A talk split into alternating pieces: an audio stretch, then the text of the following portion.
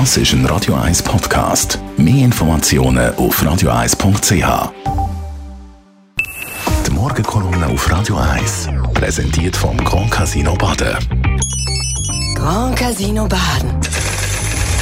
Baden Guten Morgen, Matthias. Guten Morgen, Dani. Es geht ums, äh, wie soll ich sagen, die Berse-Ringe-Affäre. Jawohl, die Schweiz hat wieder mal einen richtigen Polizskandal. Seit der Bohraffäre vor 21 Jahren hat es wohl nie mehr etwas Vergleichbares gegeben. Und im Mittelpunkt, wie du gesagt hast, steht wieder einmal ein Pressehaus Ringier. Und wie schon damals kann ausgerechnet wegen dem der Blick ein Schweizer Boulevardblatt schlechthin nicht darüber berichten. In der medialen Schlammlawine von den letzten Tagen, wo über Ringier und der Bundespräsident Berse abgebracht ist, sozusagen ein weißer Fleck.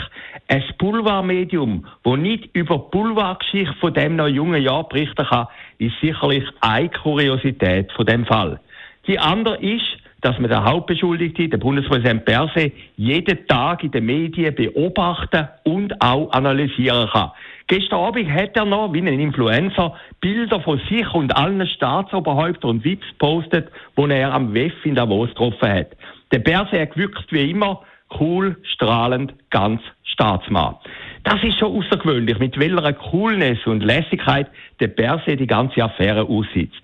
Er beruft sich nicht nur aufs laufende Verfahren, das ist nicht besonders originell, sondern setzt, so sagt er jedenfalls im 10 vor 10, sein ganze Vertrauen in die Justiz. Wohl wissend, dass das Verfahren noch sehr, sehr lang dauern kann und möglicherweise eingestellt wird. Nichts sagen, nichts wissen. Der Berse ist der Anti-Harry, der mit seiner Geschwätzigkeit das englische Königshaus ins Wanken gebracht hat. Der Alain Berset ist aber auch krisenerprobt. Die angebliche Erpressung von einer Ex-Geliebten hat er praktisch unbeschadet überstanden. Aber auch sein missratenen Privatflug nach Frankreich, wo er von der französischen Luftwaffe abgeholt worden ist, wie auch die verhinderte Handyantenne in seinem Garten, all das ist kein Thema mehr. Eins ist klar, der Bundespräsident Berset wird in den nächsten Tagen, in den nächsten Wochen oder Monaten wegen dieser Geschichte nicht zurücktreten. Seine Rücktrittslust ist kleiner als die Autofreundlichkeit vom Zürcher Stadtrat. Und die ist bekanntlich schon sehr, sehr klein. Da können die Medien und auch ein Teil der Politiker noch so laut in den Wald rufen. Der Perse ist das Gegenteil von der deutschen Verteidigungsministerin, wo diese Woche entnervt den Battle angerührt hat. Ist aber auch das Gegenteil von Elisabeth Kopp, die vor 34 Jahren wegen einem Telefon an ihrem Mann zurückgetreten ist. Und zum Zurücktritt zwingen kann man den Berse auch nicht. Der Einzige, der das entscheidet, ist nämlich er selber. Es gibt in der Schweiz keine Möglichkeit von einem Misstrauensvotum. Der ehemalige Genfer Staatsrat Mode oder der ehemalige Bündner Regierungsrat Aliesch haben gezeigt, dass man im Amt bleiben kann, sogar wenn alle dagegen sind. Also meine Prognose, der Alle Berse wird auch den Sturm mehr oder weniger unbeschadet überstehen. Im Gegensatz zu seinem ehemaligen Presseverantwortlichen und dem Ringier Verlag, wo noch länger ein Reputationsproblem haben.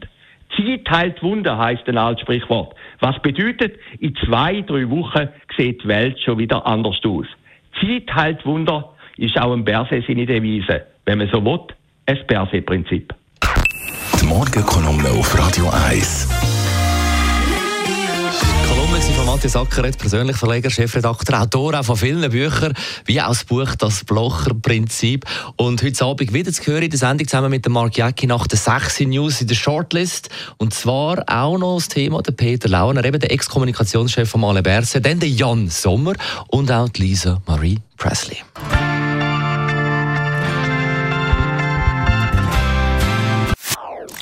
Das ist ein Radio 1 Podcast. Mehr Informationen auf radio1.ch.